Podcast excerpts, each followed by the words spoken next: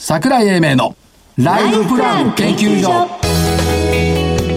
この番組は証券コード3965株式会社キャピタルアセットプランニング一般社団法人日本 IFA 協会の提供東京証券取引所の講演でお送りします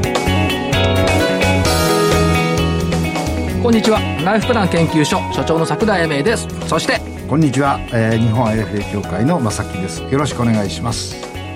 こんにちはアシスタントの飯村美希ですしかしさ「よろしくお願いします」ってさ切られちゃったらさ、はい継ぎようがないよねあ、そう だ。冷め冷たいよねそんなことないですよ私がこちょのっ配慮がないっつうかさとそんないじめないでくださいあ私そうさんをいいじめちゃい けないそうだよねちゃんといるんだもんねそうだ よ。よかった、うんお会いできて嬉しいですよいやいや、本当に。こんなこと言ってくれるのはさ、はい多分一人しかいないと思う よね そんなこの世の中でそんなまあいてあとあと3人ならいて、あと三人。うん、奥さんと娘さん2はい人、は親族い。犬。あ犬だ犬犬もメスだからなそうです。よく知ってますね。よくご存知ですね。はいそうなんですよ。えーっとおー日経金株価小幅反発、引け際は55円高と言ったところで終わりました、木曜日強いよこれ3連勝だもん、ですね。嬉しいな。株が高いぞ木曜日 うん。ということで来ましたがじゃあ先週の振り返りからいきましょうかどうぞ。よく考えたらさこれ、ね先週の木曜でしょで金曜があって今日な んだよ2日しかないんだよあねそうでしたね私先週言いましたよ。何え、二日しかないのにやるのって。まあいいんですよエランね、はいゾウさんはい。 1722円から1722円変わらず。まあまあ罰じゃないだけ許してあげようか、はい。なんかでも解説間違ってたな地方の医療体制の脆弱さ脆弱さってエランかこれいや違う。今回暴露しましたねっていう感じ。だからエランこかれをこれをお救済しなきゃいかんとでそれがエランなのねだってさパジャマとか貸してくれて救済できんの違う違うこういうところのサポートがあって初めて介護施設だとかがきちっとしてくるんですそよれが足りなかったのか、ええなんか変なこと言ってるなと思っはいてエイトレッド3969 3969まあいいや、えっ、と1747円から1920円1949円までありました、はい 6560LTS1337 円から1393円1400飛び5円までありました、はいマーケットエンタープライズ3135、2250円から2367円までありました。丸々丸。そう萩原工業は1335円から1276円で×でしたけども、まあなかなか上昇幅も良かったなということで、いいですね私2連勝。 3連勝じゃないそんでし4ょ月の頭からまあ何連勝までもいいあいいんでですすけど、ねはい、はいということで、えー来ました。ここのとこ好調ですね本当に株は高いぞ、木曜日。はい3連勝。はいこれで、あれを来週と再来週勝つと、 5連勝うん、えっ、とね、10勝10敗5分なんだよ。今年。え木曜日がっていうこと木曜日ね、先週まで7勝10敗だったの。はいはいで、その前の週まで5勝10敗だったの。うんで、これで3連勝したから今8勝10敗なの。あと2日あと2回もうそれぐらいはやっぱ根性でね。頑張りたいね、うん、やっぱりと思います。じゃあ、えーと、行きましょうか。行きましょうかしえーまさきさんに今週は、まあさりきまさすんにはね、送りたい言葉があるんだよ。はいどうぞニュージーランド警察の言葉があってさ。ニュージーランド警察うん、あ、見てなかあったもう、あの、コロナのあれ解除しましたね、ニュージーランドは。違うんだよ。人類史上初、初。何もせず、テレビの前でゴロ寝しているだけで人類を救えます。台無しにしないようにしましょう、はい。こういうふうに言ってもらえると、本当家にいる気になるよね。なる。ね。何もせず。うん。だから自粛とか来ないで、じゃなく僕て。ダメなんですよ。何もしないで何かしたくなっちゃうの。じっとしてだてかくださら、い だからこの言葉を与えてあげるよって。どれあなたは家で寝っ転がってテレビを見ているだけで人類を救えます。ニュージーランド警察。ヒーローなんだよ。はいわかりましたとにかく出てくるな。出てくる、出てそくれる。ちょっとせっかく電話から復活した正木さんに向かってなんてこと言うんです出かてくるね。了解です。家の前にいればいいのね。家の中にねで、しょうがない。言わしてあげるよ、銘柄。両柄、わかりました。えーと、今週も一銘柄です。えーと、食、中華だとか、えーと、冷食、それから清酒、いろんなものを手掛けております。吉村フード2884。えーと、食品の、おーなんていうんですかね、えーメーカーさんを傘下に持って、今、桜井さん16社ですよ。我々がお付き合い始めたの8社でしたから。何年前に。倍になりましたね。何年前にえー上場した時ですから、2016年ぐらいですか。もう4年も経ってんだよ。ね4年も経ってる4年間言い続けてるんだよ。すごい。 で、今日朝メールしたんだよ。はい今日は目の覚めるような、新鮮な銘柄を言ってくれってメールしたんだよ。ね、4年間もずっと言い続けてる年に2回か3回言ってる銘柄をはい出してきたわけよ。で、その前にあった言葉、無理です。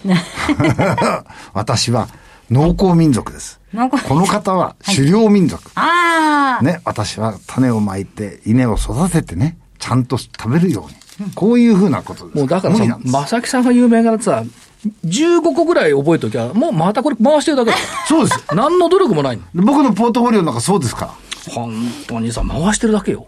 いや、愛情深いんじゃないです違か。あう。やっぱりね、こういう番組だから新鮮さが必要なのよ。おうああ。驚きっつうのがね、株っちゅうのは驚くからみんなやるわけ。二人で驚いててもしょうがないじゃないですこか。の向こうに聞いてる方がたくさんいるわけ。で、正木さんが、ああ、またか、ところが多分、はって気がつく方もいらっしゃるんですよ。いないと思わなきそゃういえば、うん、この言ってたな、あれも。時期が来たか先。月。先月じゃないです。先月先の々い月くらなんでも出さないですよ。まあいいです。はい、どうぞ。新しい新鮮ピチピチ。絶対聞いたことないよ。7044、ピアラ。 ない。ない。ほら、新鮮でしょ、ほら。新鮮で、何やってるんだってど聞うきぞ。たくなるでしょ何をやヘルスケア、ビューティー、食品料理で、これがまたすごいんだ。KPI 保証サービスを展開するマーケティングコミットカンパニー、どっかで聞いたことあるんだよ。ってるんだ。おうこおのうコミットっていうのをよく聞いてくるんでコミす。まあ、健康美容ということで、これマーケティングやってるんだけど、すごいよ。業績好調、2桁増収増益見通し、前12月期も今12月期も。で、今期も新型コロナの影響、警備。おうビューティーね。うん。おういや、健康、ビューティー、食品だから、兼職も入る。うんうんそういうマーケティングってやっぱすごいなと思って、一つね。はいそれから、えっ、と、漫画、漫画7035アンドファクトリー。ああ、これだってね、はい IR や,、はいやってないわけじゃないんだよ。長い歴史の中でアンドファクトリーも IR やってんだよ。二人二人で、二人で。出てこない、そこに。そりゃね、出てこないんだよ。で、僕が言うとほら、目新しいじゃん。ま正木さんが言ったって目新しいんだよ。なのにない、無理ってくるわけ。無理。ねで、これはね、完全にみんな知ってるね、もう一個。4583海運バイオ。懐かしい。今日上がってんだよ、30ぐらい。懐かしいね。うん独自の抗体作成技術っていうのはさ、抗体を作ることができるっていうことは、ワクチン作るにはここの技術は絶対いると思うんだよね。まあ今、制汗剤の方に行っちゃってるけど、まあまあ、ずいぶん下がってましたよ、海4倍も。ここのとこ上がってますけどね、4583。はいということで、3銘柄を出しておきたい。はい。と思います。えーそれではこの後は本日のゲストのご登場です。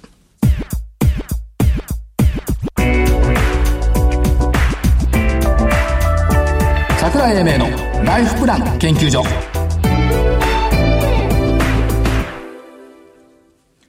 それでは本日のゲストをご紹介しましょう合同会社フィンウェル研究所代表の野尻聡さんです野尻代表よろしくお願いしますはい、こんにちは。よろしくお願いします。こんにちはご無沙汰します野尻さよろしくお願いしんま、す。あの、はい野尻さんは、あの2020年3月15日に、老後の資産形成を絶対始めたいと思える本、絶対始めると思える本、いえこちら出されまし、出版されましたよね。はい、そうですね。私買って読みました。ありがとうございます。はい。えー、中身読ませていただきまして、あの、はい大変、あの、今後のことしっかり考えていかなきゃいけない なと。あの、大変ですね。ページを読み進めるのも辛くなるぐらい、えー、真面目に考えま した。辛くなありがとうございます。はい。ということで今日は、えー、入間さんからいろいろご質問させていただこうと思いますんでよろしくお願いしますはい。はい。あの、読んでしっかり分かりましたのは、あ、資産形成っていうのは、こう、なるべく早くしっかりと、えー考えていくことが大切なんだなと。はい。はい、思いまして、えっ、と、野尻さんの方からですね、その資産形成の極意など、えー聞かせていただけたらなと思うんですが、はい。そうですね。あの、えっ、と、資産形成っていうのは、できるだけ、あの、忘れられるものがいいなと思ってるんですね。やってることに時間をかけたり、えーそれからやってるっていうことに、こう、なんかあんまり集中する必要はないなって思っているんですね。え、だって銘柄とかしっかりなんか追いかけてみたりとか、注意したりとかした方がいいんじゃないんですかそうなんですけど、あの、えー儲けようっていうのと、資産形成をしていこうっていうのとは、ちょっとやっぱり、なんていうか、時間の長さが違うんだろうと思うんですよね。はい。資産形成は、まあ、例えば20年とか30年の、えー期間を使って作り上げていくっていうふうに考えていくと、あの、株価が上がったから下がったからだけで動いていると、なかなか大変だなって私は思っているんですね。はい。ああの、もともと私は、えーと、社会人になった時はアナリストをやってました。はい。えー日本の証券会社のアナリストをやってたんですけど、その頃はあの本当に株が大好きで、まあ、今でも株は大好きなんですが、あの買って売ってってやってたんですが、正直やってた時には全く儲かりませんでした。ええ。えーでもあの、そこからあの、その会社があの自主廃業になりましたんで、えーちょっとまあいろいろな事情もあって、その後は資産形成は個別の株ではなくて、あの投資信託を使ってはい。えーやっていくっていうふうに切り替えたんですね。うん。で、そこで、まあ、動けるようになった最大の理由っていうのは、あの、ずっと買い続けるっていうことだけに専念をしていたので、はいまあ、今になるとすごく楽になっているんですね。で、その時に、あの、こう今はこれをちゃんと整理できるようになったなと思っているんですけど、やっぱりあの、えールールを決めて、あとは買う、買い続けていくっていう時に一体何を、あの、ルールとして持ったらいいのかっていうのをきちんとしておけばよかった。あの今はそれがだだいぶ分かってきてるんですけど、当時はなんとなく、えー買い続けてるっていうだけだったんですけど、あの、先ほどちょっとご紹介もあったその本にも書いたんですが、あの、資産形成を続けられるための極意みたいなものっていうのは、はい。実はあの、投資で儲ける方法と全く同じなんですね。うん。あの、方法としては簡単で、安い時に買って高くなったら売ると。はい。そのまんまこれでです儲かるわけですよね。はい。えーただ、こんなの言うほどにでき、実は簡単ではなくて、はいえーどうやったら安く買えるのか、どうやったら高い時に売れるのかっていうのは、あの心理的な問題も多くて、あのよくまだはもうなり、もうはまだなりっていう格言がありますけど、なかなかやっぱりあの株価が動くと怖くて、手を離したがったり、あーもうもうそろそろだとか思ってしまうんですけど、はい。あの、安く買うためのルールっていうのをきちんと頭に入れていただけると、これ非常に、あの、なんていうのか、あんまり焦らないで済みますし、うん放っておけることになる。うんで、具体的な安く買うためのルールっていうのは、私はあの、えー安く買ってというところに、時間の概念と数量の概念を入れようっていうふうにいつもお話をしてます。はい。で、時間の概念って何かっていうと、あの、安くなったら買って、高くなったら買わない。こういう時間の概念を入れるっていうことなんですねう。ん。そうすると、安い時に買って、高くなったら買わないようにしておけば、一番、まあ、安く買う方法になるだろう。はい。で、これに数量の概念を入れると、あの、安くなったらたくさん買って、高くなったら少ししか買わない。こういうふうに、たくさんと少ししかっていう言葉を入れてみると、あの、すごくはっきりしてくることは、これで実はずっと買い続けてるっていうことになるんですね。うん。要は、高くなったら買わないが、高くなったら少ししか買わないっていうことは、これ少しは買ってるってことですよね。はい。でこの方法で、えー考えていくと、定額の積み立て投資っていうのが、このルールを具現化してくれるものだっていうのが分かっていくと思うんですね。はい。自分で個別を買ったりとかしてると、なかなはかいあの、自分の気持ちに左右されて、あっちゃこっちゃいじっちゃってっていうのが、はいえーこのルールでこう、定額的にこう、積み立て投資をしていくことで、はいそこが安定するということですかそうですね。安くなった時には定額なんで、量が増えますよね。はい。で、高くなったら同じように定額ですから、量が減るわけですよ。はい。そうすると、高くなったら少ししか買わないっていうルールに切り替えていくことができるってことですね。はい。で、これは実は非常に大事なことで、定額積み立てをやっていくっていうところの、あの、考え方の基礎になるんだと思っています。で、もう一つ実は、あの、現役で積み立てをしてらっしゃる、もしくは資産形成をはされてらっしゃる方はあんま関係ないかもしれませんが、この一方で、あの、高くなったら売る、高い時に売るっていう極意も合わせて理解をしないとはい。難しいなって思う時があるんですよね。うん。で、これはどういうふうに考えるかっていうと、同じように時間の概念を入れると、高い時に売って安くなったら売らないっていうふうに考えるんですね。はい。で、これに合わせて、あの、数量の概念を入れると、高い時にたくさん売って、安い時に少ししか売らないと。こういうふうに入れる。でこうなると、これもあのずっと売り続けるってことですよね。うん。これはあの退職をした後に考えるとあの引き出すっていうことと一緒なんですね。老後の資産形成のために投資をしました。資産ができました。退職後にどんな生活をするかによって引き出し額を考えていく。こういうふうに長いあの山の上りと下りみたいな感覚でいくと、下りの方法というのが、えー高い時にたくさん売って安い時に少ししか売らないというルールになるんですね。はい。で、これ具現化するのが、えー定率引き出しという考え方です。はい。定率引き出しう。ん。これは、えー残高に対して一定の比率をかけた、その金額を引き出していくっていうことなんですね。はい。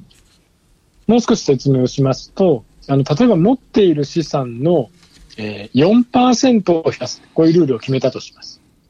毎年4%にすると。はい。そうすると、えー例えば株価が上がって、うん例えばそうですね、3000万円の資産をお持ちで、で株価が上がりました。で、残高が4000万に上がったら、引き出し額は4000万円かける4%で、えー160万円年間で引き出しますってことになりますよね。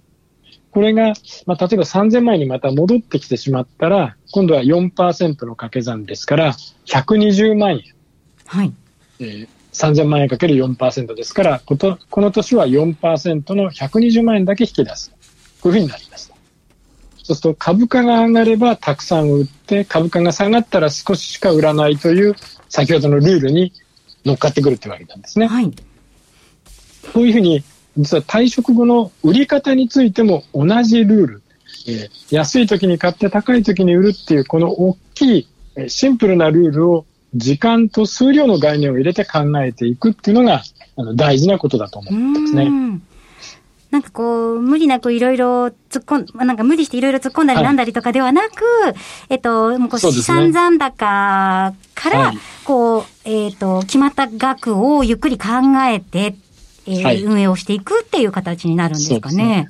で一度ルールを決めたら、そのルールをちゃんと守っていくっていう考え方の方が、はい資産形成とかにはやっぱりあのうまく乗ると思い ます。はあ。まあ、結構あのー自分で株を売買するときも、ルールはしっかり決めているはずですが、例えばなんか、そうですねあのーマイナス10%になったら絶対売るとか、やっ、はいえー私は今持ってる株がマイナス30%ぐらいなんですけど、あのはい なかなかちょっとやっぱり自分で売買するとできないところが、この、えっ、と、定額積立投資で、えーこはのい大きなルールを決めておくだけでそれが可能になってくる。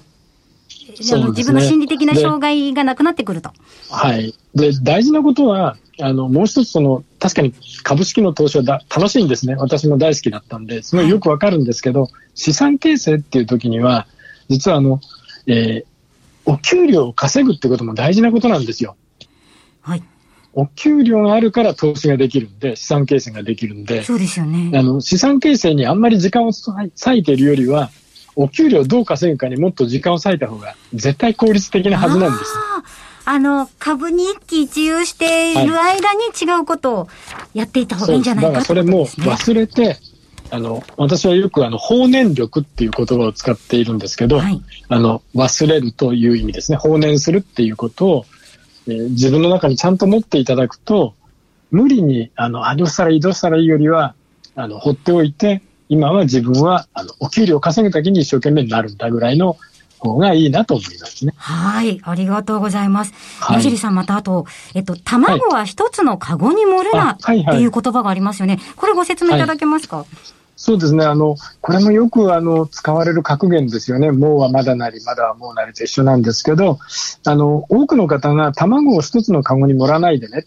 例えば9つの卵があったら、1個のカゴに入れておくと毎日落としちゃったら全部割れちゃいますよ。はい。でも、3つのカゴに分けておけば、1つ落としても6個、残りの6個無事ですよね。こういうふうによく説明されるんですけど、これあの、よくよく考えると、9個全部割れても3個割れても、損は損ですよね。はい。何割損したかだけの話だと思うんですよね。でも、この言葉の裏側にあるのは、実は卵が将来、ヒナに帰って親鳥になって、また卵を産むっていうプロセスがあるってことなんですよ。はい。ということは、これあの分散投資の格言としてよく使われるんですけど、実はあの長期投資と合わせて議論をするべき格言なんだっていうのを改めて思ってほしいなと思っています。はい。こういうあなるのほボどラティリティの大きい時ははい、こういう問題起きますからね。はい。えー安くた買うための極意、そして売るための極意、はえーそして、えっと、このみ最後の卵は一つのカゴに盛るな、この三つのルールっていうのをしっかり考えていくべきなんですね。ありがとうございます。そうですね大事だと思いますはい。ほっとくのも大事なんですね。そうですねはいよくわかりました。ぜひじゃあ、あの、野尻さんにはこの後のコーナーでもちょっとお付き合いいただきたいと思いますので、あとど、後ほどまたよろしくお願いいたします。はい、よろしくお願いします。はい、えーでは、えーまた一旦ご紹介させていただきます。えー本日のこのコーナーのゲストは、合同会社フィンエル研究所代表の野尻聡さんでした。後ほどです。今週のライフスイート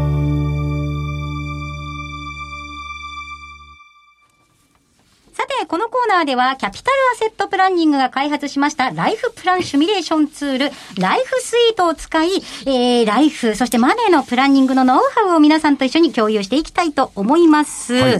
さあ、このライフスイートというウェブツールは、年収や資産に関するプロフィールとかを入れていくと、えっと、将来資産がどうなっちゃうかっていうことまでわかる。ウェブツールになるんですが、あのーこれまでの経緯については番組のウェブにですね、あの、ホームページの方にキャプチャが載っておりますので、ご確認いただければと思います。そうですね。今日もちょっとさらっと見ましたけど。うん。で、今日はどんな取り組みをしたいと思ってるそんうでですすかね。一応ですね、私のプロフィールがですね、えー年収400万円、旦那さんができまして、えー旦那さんの年収 が600万円、子供が2人いますという設定で、はいえー将来のプランを考えていこうかなって思います。で、将来家を買うのを希望しているっていうのが先週までそうのでしたね流れでございましそた。こまでは記憶してますよ。はいそ。で、ちょっと、正木さんの方からもですね、ちょっと飯村さんいろいろ見直した方が方がいいんじゃないのっていうところで、あの、えっ、と、住居費を含まず、現在、あのー生活費を20万円と計算しているんですが、現状。はい。はいはい。これは、野尻さんや正木さんからしたらどうなんですかね、まず正木さんからじゃあお伺いしましょう。僕はまあ20万円っていうのは、家族4人はい。 4人ならまあ妥当じゃないですかね。4人だとすればね。はい2人だとちょっと使いすぎかなっていう気がしないでもないけども。はいでも、もともと今まで結構お使いになってらっしゃったんでしょえはい、そうなんです。今度結婚を機に、はい。貯蓄に励むと。はい。いうことなんですね。はい時。間もないけどさ、はいその妥当という根拠はどこにあるの、んいや、あ、一人5万円としてね、根拠はないんだよ、 20万妥円でし当ょって。あ、そうですか。わかりました。野尻さん、あの、はいえっと、子供が2人いて、こ公立とは、いまた私立大学等々、えー進んでいくとしてですね、えっと、住居は費い含まず20万円の生活費っていうのはいかがでしょうえーっと、これあの、妥当かどうかの判断をしようとすると、はい例えば子供さんがおいくつぐらいなのとか、うんえーこれが大きな課題だと思うんですよね。はいで、今の前提で400万円の年収と600万円の年収、お二人合わせて1000万、はい。えー20万円の生活費、えーっと、年間で、えー240万円。はい。あの、決して私は多いとは思わないんですけど、はい。ただあの、これまでいろんなところであのアンケート調査をやったり、それからデータの分析をしますと、えーダブルインカムのところ方って、はい実は意外と資産形成できないんです。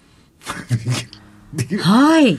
なぜでしょそれあの生活費はお互いお金を出し合って、まあ、例えば家賃とか、うはい。えー食費とかってこうシェアするんですけど、残った財布に残った自分のお金は自分で使っちゃうんですよね。ああ、やりがち。で、資産形成のポポケットみたいなのを2人でコントロールできてないんですよ。もちろん、それぞれにコントロールするっていう手はありますけどね。ただ、それでも相手がどれぐらい資産形成にお金を使ってるかって分かんないんですよ。はい。そうすると結果としては、なんとなく、あの、生活費、共同生活費の口座に入れたお金の残り以外は、あとは全部私通貨をってなるんですね。うん。そうすると、本当に20万円の生活費ですかっていうと、実はもっと多かったりっていうふうに私はなるように思います。はい。ということは、じゃあ、やっぱりあの、えー家族ワンチームとして、えーしっかりあそうなのん、ですね。投資についてすり合わせを行っていた方がいいよということですかね。そうですね。できれば、はい毎月の資産形成額をいくらって決めてから残りで生活をするっていうアイデアの方がいいと思います。はい。ありがとうござい金ます。額を決めるとね、はい具体的なものが数字が全部見えるじゃない。はい何年後にどのくらいになるか。はいはい。それが多分大事なんじゃないですかね。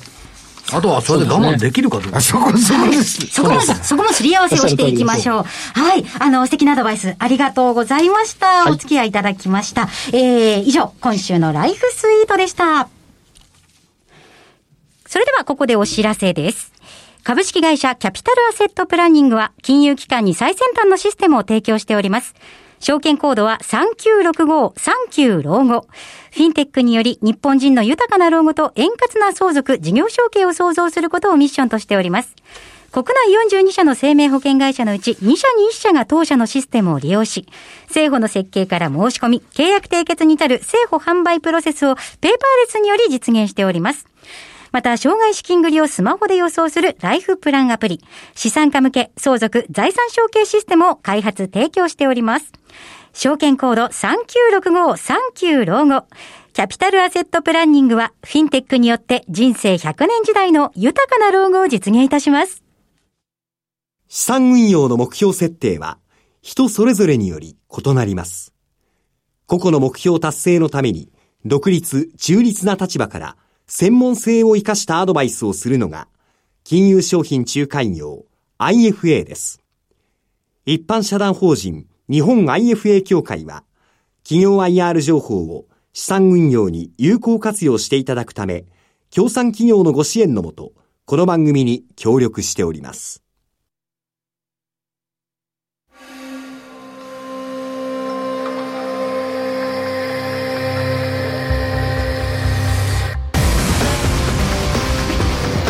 桜井英明のライフプラン研究所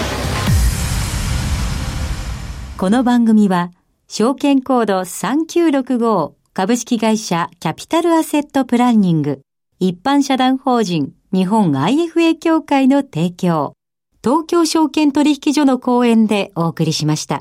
なお、この番組は、投資、その他の行動を勧誘するものではありません。投資にかかる最終決定は、ご自身の判断で行っていただきますようお願いいたします。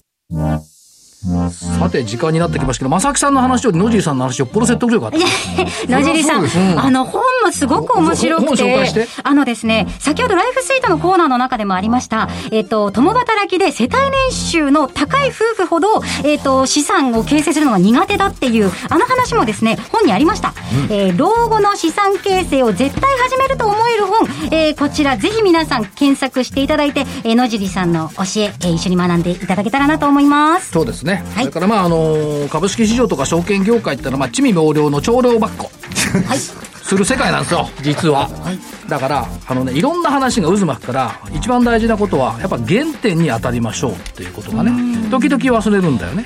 原点に当たる。例えば今コロナが流行ってます。みんな僕ら専門家じゃありません。だけど経済産業省の新型コロナ戦略とか、厚生労働省の新型コロナ戦略とか、それから治療薬ワクチンの動向だとか、それから AMED の支援体制とか、もろもろね、やっぱりお役所のホームページに載ってるから、うですねこれをね落ち着いじて自分でさ、人の言ったことを信用しちゃダメ。自分で当たるっていうこ一と時情が、報。そう。もうみんなまた劇の世界だから、地味猛量、長量バックだから。と思った方がいいと思います。はいということで、えっ、と、本日はこの辺りで失礼します。えー所長の桜井英明、そしてどっちえ、日本 FA 協会の正木明夫。そして、はい、えーアシスタントの飯村美樹でした。それでは来週この時間まで。ごきげんよう。う